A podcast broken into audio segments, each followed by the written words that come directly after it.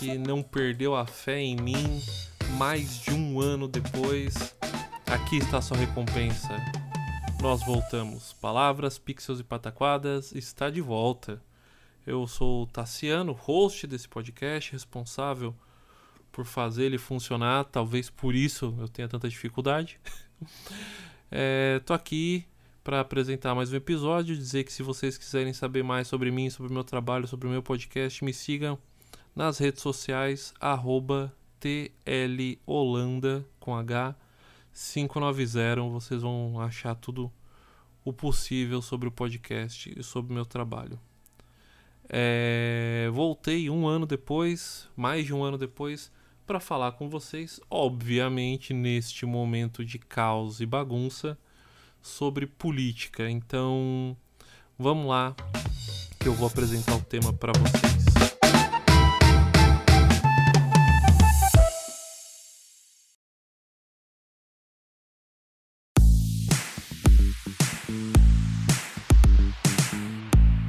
Então é isso.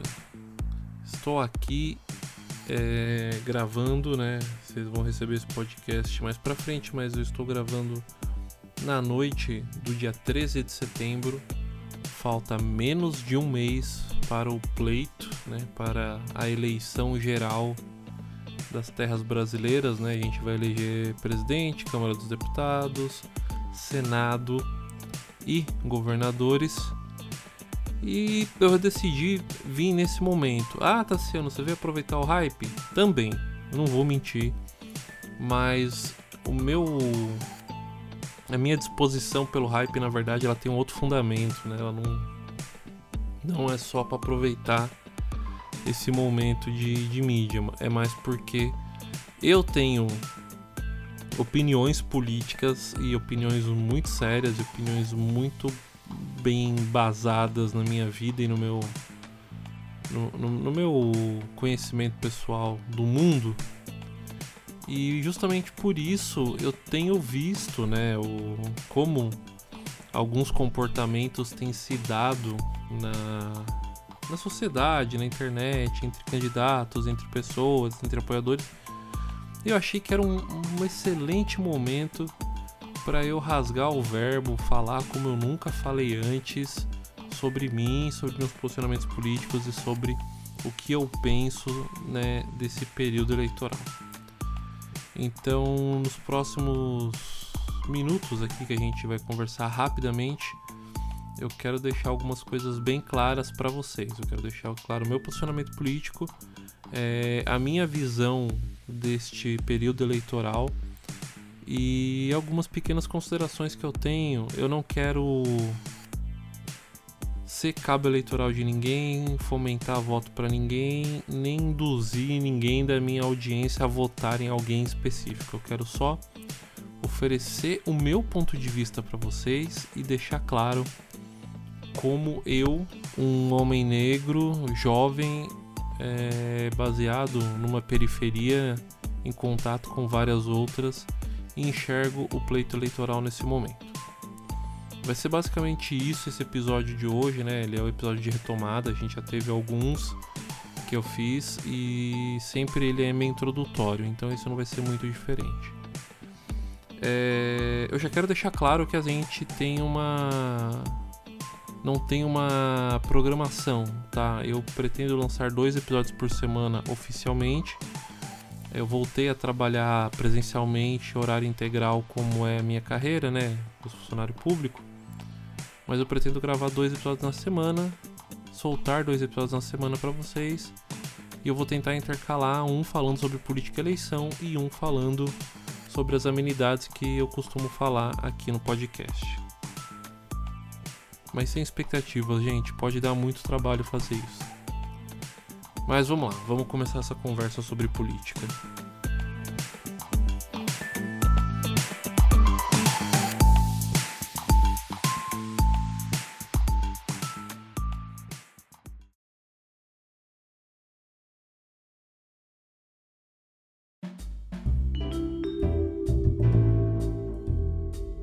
Então vamos lá, gente. É... Primeiro de tudo, caso, caso não seja óbvio, quem me acompanhou na, no canal de streaming que eu fazia um programa sextas-feiras. Quem me acompanhou em todos os episódios do Palavras e do, do Palavras Pixels e Pataquadas. Se não tava óbvio, acredito que eu falar agora talvez até dê uma limada na minha audiência e eu não tenho problema nenhum com isso, inclusive agradeço. Quem achar que isso é um problema, se retirar vai ser um grande favor para mim. Mas eu sou um, uma pessoa alinhada com o pensamento à esquerda do espectro político.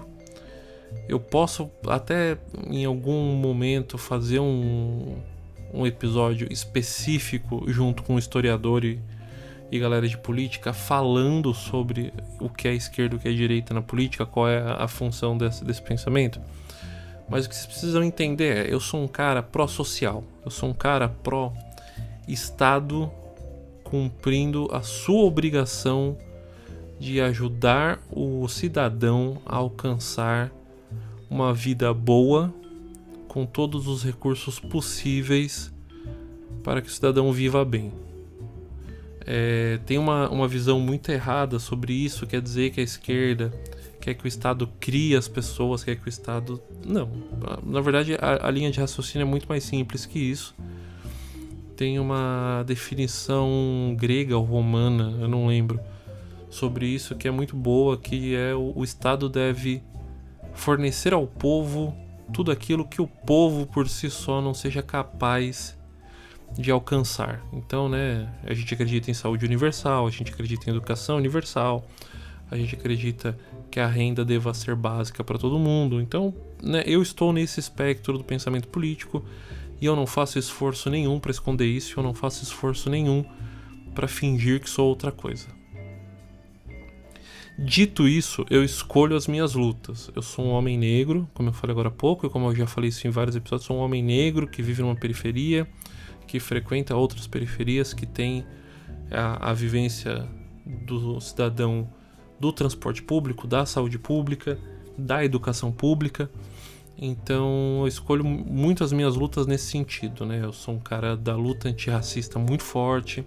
Eu sou um cara que acredita na luta por um transporte digno, por uma saúde digna, por uma educação digna. Então, para mim é importante essas pautas muito bem defendidas quando eu penso em política, quando eu me posiciono politicamente, geralmente eu tenho isso é, em mente na hora de falar. Então, são três lutas que eu defendo muito. Eu também defendo muito a causa da diversidade, tanto cultural e social, quanto a diversidade de gêneros e de sexualidades e tudo mais.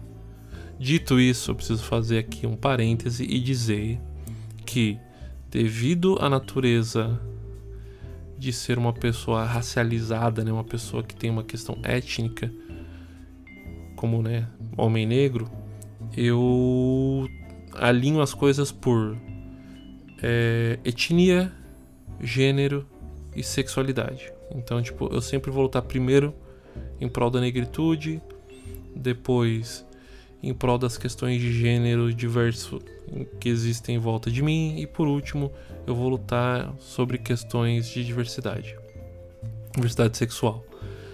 Isso quer dizer que esse é o nível de importância que eu dou para cada uma dessas lutas? Não, isso quer dizer só que se eu tiver que decidir qual luta eu vou lutar primeiro, eu vou sempre partir para a luta racial e étnica. Bom, isso me apresenta em parte como pessoa política, né? como ser humano que vive no contexto de Brasil de 2022, com todo o cenário político e social que a gente vive e talvez já dê para boa parte da minha audiência ideia de muita coisa que eu vou falar daqui para frente. Mas eu não quero ser óbvio, eu não quero começar a falar disso assim, tacar na cara, um monte de coisa, né? É, eu quero dizer que a gente vive um cenário político-social muito fora da curva pro padrão brasileiro, né? Eu acho isso uma coisa que aconteceu de 2016 para cá, 2013, né? Vamos pensar ali da época dos protestos pro impeachment, golpe, né? No caso, agora a gente tem a palavra do próprio Temer falando sobre isso, então né? A gente teve em 2013 protestos, o golpe, depois a eleição em 2018. Esse processo todo tornou o país insalubre para discussão política. E quando eu digo para discussão política, eu estou falando da discussão no sentido de conversar sobre política e, torma, e tomar né, algumas, alguns posicionamentos com a possibilidade de uma conversa mais leve. Né? Isso se tornou impossível ali em 2016. A gente viu o circo né, e o show de horrores que foi o, a votação na Câmara do, do impeachment. E de lá para cá, meus amigos, eu não sei qual é a, o posicionamento de vocês que me ouvem, espero que estejam alinhados comigo. O que eu tenho visto como pessoa do convívio político e do convívio social e das discussões, nossa senhora, é, um, é, é um, uma loucura que esse país virou, né? Eu acho que eu sempre brinquei muito que a democracia brasileira ela era muito fanfarrona e muito cheia de poucas ações mais agressivas, mas o que a gente tem visto nos últimos tempos é muito fora da curva. E isso é um negócio que, né, me assustou bastante, mas que eu entendo que muita gente alinhada comigo se assustou também e por isso a gente acabou se omitindo de algumas discussões. E é por isso que eu decidi, já desde que abriu o período eleitoral, eu queria muito ter começado a fazer o podcast uma semana antes de abrir o período eleitoral para já deixar algumas coisas postas em pauta, mas eu acabei não conseguindo. Eu acho que a gente precisa desse momento que eu estou fazendo aqui. De ser uma pessoa, ser humano, Tassiano, falando com vocês de peito aberto sobre isso, sobre política e sobre meus posicionamentos. E isso sem gerar um ambiente de agressividade com quem está me ouvindo. Estou sendo bem claro, bem tranquilo aqui. Eu não quero, né? Eu falei isso mais cedo no podcast, mas eu vou repetir isso aqui. É importante para mim, é importante que vocês saibam disso. Eu não tô aqui virando voto, eu não tô aqui dizendo em quem vocês devem votar ou porque vocês não devem votar em alguém. Em outro episódio eu vou fazer falas muito pontuais sobre isso mas eu não quero que isso seja um mote para carregar esse podcast. Eu quero só deixar claro meu posicionamento e abrir para quem me ouve, para quem me tem como parte da sua cartela de opções de formador de opinião, fatos, dados e, e opiniões minhas mesmo do porquê se posicionar de uma determinada forma. Porque a gente está no momento em que a narrativa do que é o fazer político foi sequestrada por pessoas que, com interesses escusos de maneira muito clara, transformaram essa narrativa em um diálogo, em um, perdão, transformaram essa narrativa em um discurso de que qualquer pessoa interessada em discussão política é um manipulador querendo te corromper quando na verdade a ausência da discussão política abre uma lacuna de espaço muito grande para que pessoas manipuladoras possam dizer para pessoas que não querem ou não têm condições de investir em informação se tornarem pessoas formadas politicamente para tomar suas decisões. Essa é a base do meu interesse em estar fazendo esse podcast hoje, certo? Então, uma vez que eu já expliquei bastante o que eu penso, como eu penso, o que eu quero fazer, eu quero deixar agora em vai ser rápido, eu quero falar só um pouco, né? Eu quero que esse podcast chegue no máximo a 20 minutos, meia hora. Eu quero falar um pouco sobre qual é o meu crivo atual para a escolha de candidatos em quem eu vou votar esse ano, certo? Como eu disse, é sobre mim, não é para induzir ninguém a tomar decisões iguais às minhas. Mas eu percebo que as pessoas não entendem ou não queiram olhar para a escolha de candidato de uma maneira crítica. Então eu vou oferecer a minha leitura sobre a escolha para que talvez você que esteja me ouvindo possa ter um parâmetro novo para o qual olhar para os candidatos. Então, Vamos ali.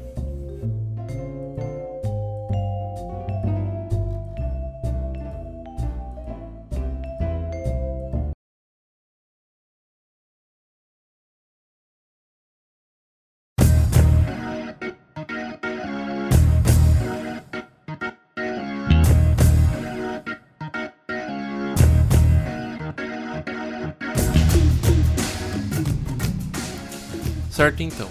É... Eu vou aproveitar que a gente vai entrar nesse mérito e vou. Eu não vou explicar todos os pormenores do que cada cada político faz, né? Cada função política exerce, mas é... eu vou falar um pouco cargo a cargo para vocês entenderem como eu escolho, né? Eu vou do menor para o maior. Caso, caso, caso você, ouvinte, vai encaminhar, é uma ideia, né? Encaminhar esse episódio desse podcast para alguém que você quer que entenda melhor o sistema eleitoral e político e tudo mais na eleição.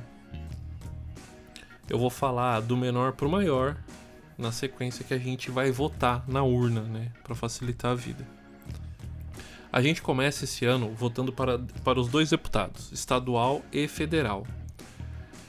Eu gosto de pensar que é óbvio o que é um deputado estadual o que é um deputado federal, mas infelizmente não é. O deputado estadual ele equivale e eles não gostam que eu fale isso. Né? Eu tenho conhecidos que trabalham com deputados e quando eu falo desse jeito eles não gostam, mas o deputado estadual ele equivale ao vereador numa cidade, saca? Ele é o vereador do estado. Então, ele vai estar na Câmara Estadual, na Assembleia Legislativa do Estado, debatendo, debatendo leis, é, mandando emendas, né, que é dinheiro para projetos e entes e entidades do Estado em regiões. E ele é quem fiscaliza o trabalho do governador. Então, quando a gente pensa na oferta de um deputado estadual, você tem que pensar nisso. Se o cara falar, ah, eu sou você, seu deputado que vai em Brasília lutar por você. Tá, mas você é deputado estadual? Sou. Então você não tem nada que fazer em Brasília, parça. Você tem que bater cartão aqui na região e me ajudar aqui, ajudar a minha cidade, ajudar a minha região. Então fiquem atentos. Deputado estadual, essa figura. É... Para deputado estadual e para deputado federal, a gente está tendo um crescimento muito bom, muito positivo, ao meu ver, das candidaturas e das, dos mandatos legislativos que são coletivos, né? Tem o coletivo das mulheres pretas aqui no. É verdade. É importante dizer que eu estou em São Paulo, né? Eu estou na, na cidade de Poá, entre Poá e Suzano, né? Porque eu trabalho e sou eleitor em Suzano moro em Poá atualmente, então eu tô em São Paulo. Aqui em São Paulo a gente está tendo essa, esse aumento desse tipo de candidatura. E a gente tem aqui o, vários coletivos de mulheres pretas que estão concorrendo, né? Eu, inclusive, tô com material de uma delas aqui que eu achei, eu recebi esses dias, eu achei bem legal. E o deputado estadual, né, esse, essa parada de mandato coletivo para deputado estadual é um negócio muito legal porque você consegue não personalizar na figura de uma pessoa, né, candidatura. Você tem várias ali que vão, várias pessoas ali que vão agir juntas. Eu acho isso bem legal, acho isso bem importante. É uma opção de voto legal. Talvez não seja o voto que eu use, mas é uma, uma, uma ideia de candidatura e de voto bem legal. Espero que nós tenhamos muitas, assim. Ah, inclusive a gente teve, tem bastante. Esse ano é um ano atípico, né? Porque a gente tem bastante mulheres trans, é, travestis e pessoas que são diversas, né? Em questões de sexualidade e gênero, concorrendo, que é um negócio que me deixou muito feliz também. Talvez isso, isso até mova os meus votos. Tanto para deputado estadual quanto para federal. Em deputado federal, aí é a galera que vai para Brasília mesmo. O deputado federal ele já não é mais como se fosse um vereador. Ele até é, funciona, mas eu gosto de chamar os senadores de vereador, então vou olhar para depois.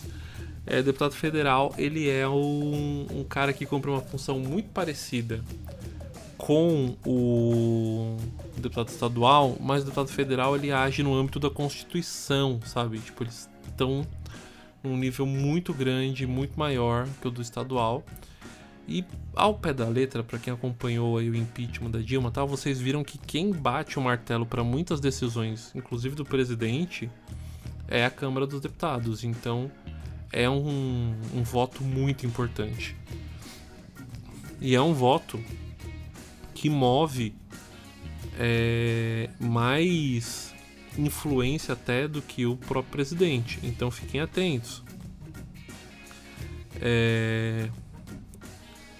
Deixa eu dar uma olhada aqui se tem a quantidade de deputados. Não, eu não tenho aqui a quantidade de deputados que a gente tem, mas cara, são mais de 300, então é muita gente. Então fiquem atentos, é importante votar. E, cara, deputado estadual e deputado federal, saibam em quem vocês votaram, não votem como se fosse o voto sem importância, porque é o voto mais importante, assim, mais do que o presidente, até você saber quem foi o seu deputado estadual e o seu deputado federal e poder cobrar ele depois. Isso é muito importante. Na sequência vem o senador. O senador, sim, é o cara que eu vou chamar de vereador federal. Porque a função dele é muito próxima com a, a função do vereador e a função do deputado estadual. A diferença que ele está um nível acima de autoridade.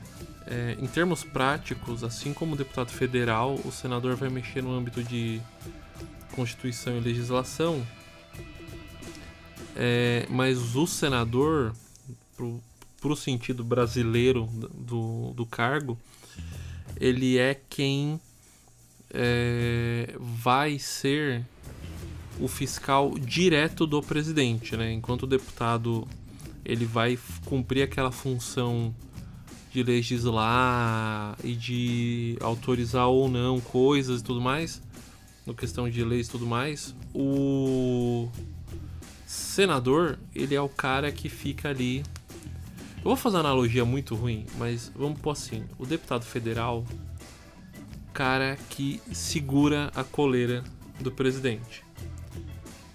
O, de, o senador, ele é o cara que puxa a coleira. Então, ele pode inclusive. O, senador pode inclusive derrubar um presidente, ele pode derrubar um.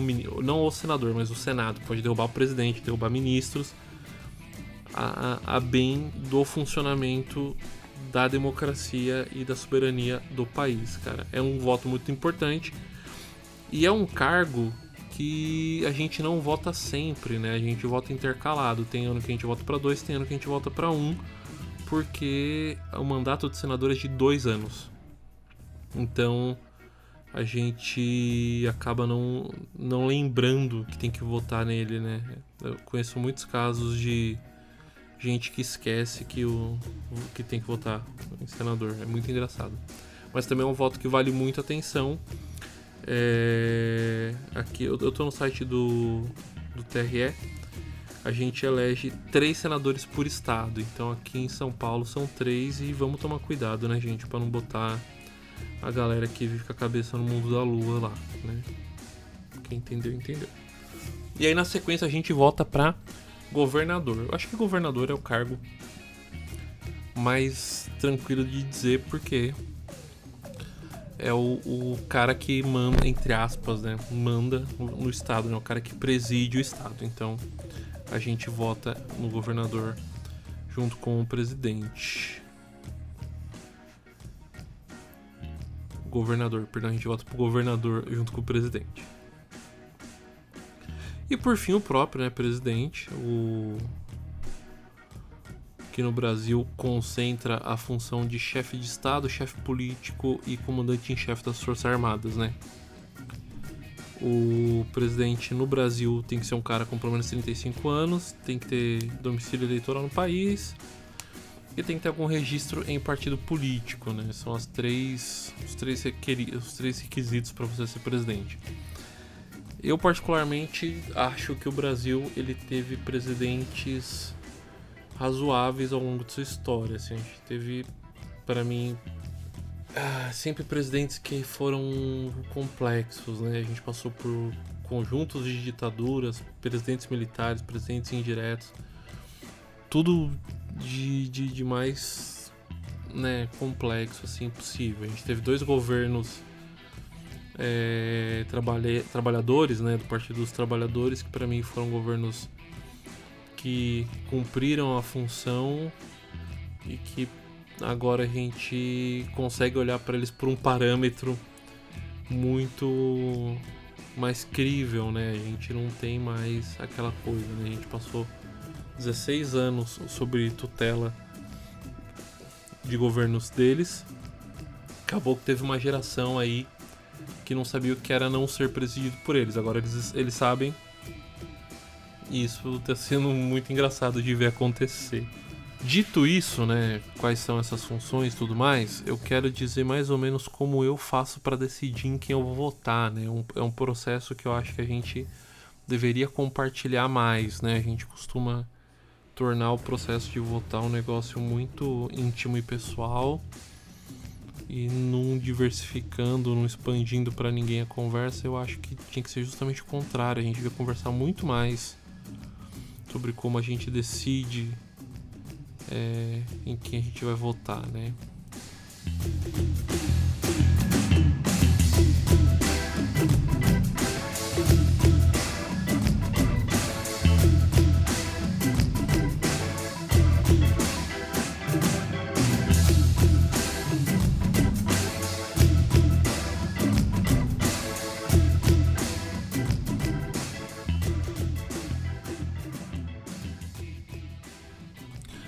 Certo, gente. É, eu expliquei, né, essa escala hierárquica da política, né, como a gente escalona isso. E aí o que eu quero dizer para vocês? Talvez sirva de norte para algumas pessoas que nunca pararam para pensar nisso. Mas é como eu fui instruído ao longo da vida, né, com parentes, com pessoas com quem eu convivi, sobre como escolher uma pessoa em quem votar nesse pleito político brasileiro primeira coisa que eu tenho em mente é pensar se eu estou votando em alguém com quem eu tenho familiaridade ou alguma semelhança, ou se eu estou votando em alguém porque a pessoa defende alguma coisa que me interessa. Né? Eu, eu costumo fazer essa separação, porque eu prefiro votar em alguém que eu olho e me identifico em alguma questão, e a partir daí eu saber o que eu espero que essa pessoa defenda e como ela se comprometa ideologicamente com as coisas, do que votar em alguém só porque a pessoa disse que defende algo que me interessa. Eu vou dizer, explicar em termos práticos. É, para mim é mais fácil e eu, eu me sinto mais seguro votando em um candidato que seja um homem negro de periferia, é, com vínculo com artistas, por exemplo, alguma coisa assim, do que eu votar num cara branco que tá longe disso tudo, mas diz que quer, quer ajudar artistas e pessoas negras a serem respeitadas. Vocês entendem que para mim a identificação é mais importante do que a palestra, né, do que o cara vai falar? Isso é uma base, isso assim, é o, é o, o, o primordial para eu decidir em quem eu vou votar. Eu faço essa, essa avaliação primeiro. Depois eu faço uma coisa que eu acho eu conheço pouquíssimas pessoas que fazem, que é o quê?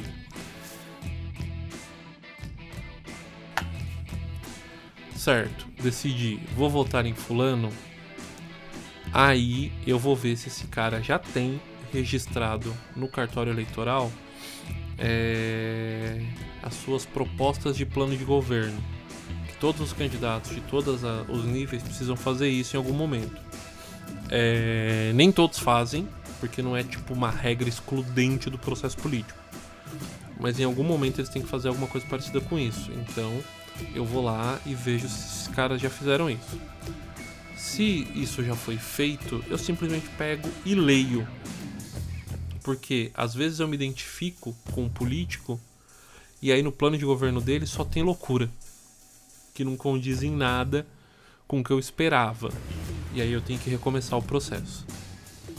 Então, primeiro eu procuro identificação, depois eu procuro a informação sobre o, os projetos do cara. E aí, por último, e isso é um negócio que eu tenho feito nos últimos dois, três anos, eu procuro posicionamentos públicos do cara em que eu vou votar, da pessoa em que eu vou votar, em rede social, em plenária da Câmara, se ele já é um cara eleito em alguma coisa. E eu vou procurar é, essas posturas públicas dele sobre diversas coisas. Porque a partir daí eu já sei o quanto essa pessoa vai ou não defender de fato, com garra, com força, com dedicação, aquilo que está no papel e se a minha identificação realmente me levou para uma pessoa que está na política por um motivo e com força justa para poder fazer o trabalho, né, o trabalho político que é defender coisas que se alinhem com quem votou nele da melhor maneira possível para atender a população como um todo. Cara, isso parece tudo muito complexo, parece tudo muito complicado assim de, de se fazer.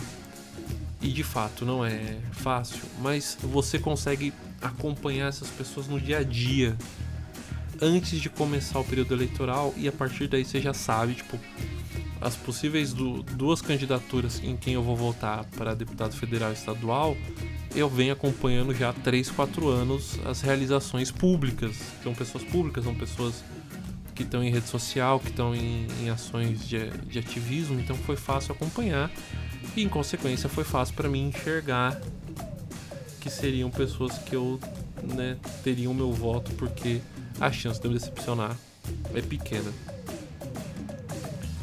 Então, assim, é, todo esse processo é como eu escolho um candidato, é como eu decido em quem eu vou votar. Talvez você ache complexo e você queira fazer de outro jeito, tudo bem.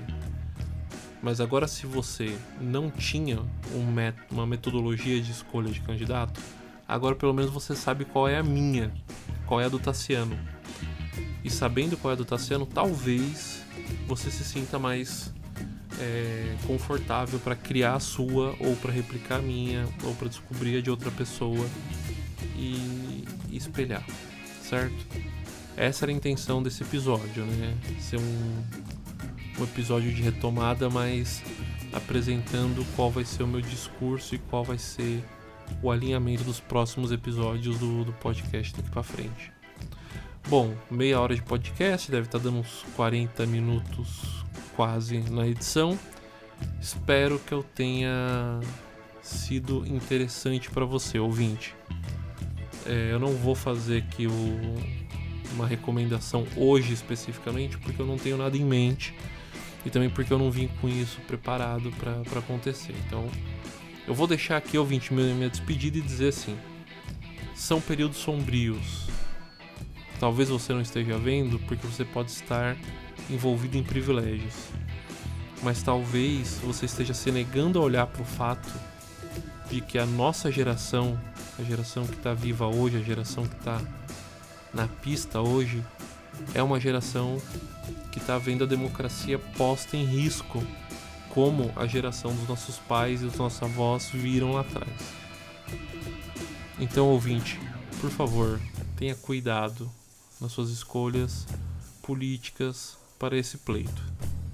Eu vou repetir isso ainda várias vezes nos episódios dessa temporada até a eleição. Mas, por favor, tome cuidado com as suas escolhas, ok? Vejo vocês na próxima edição, que deve sair daqui uns três dias. E um beijo, fiquem bem, se cuidem, escolham bem os seus políticos.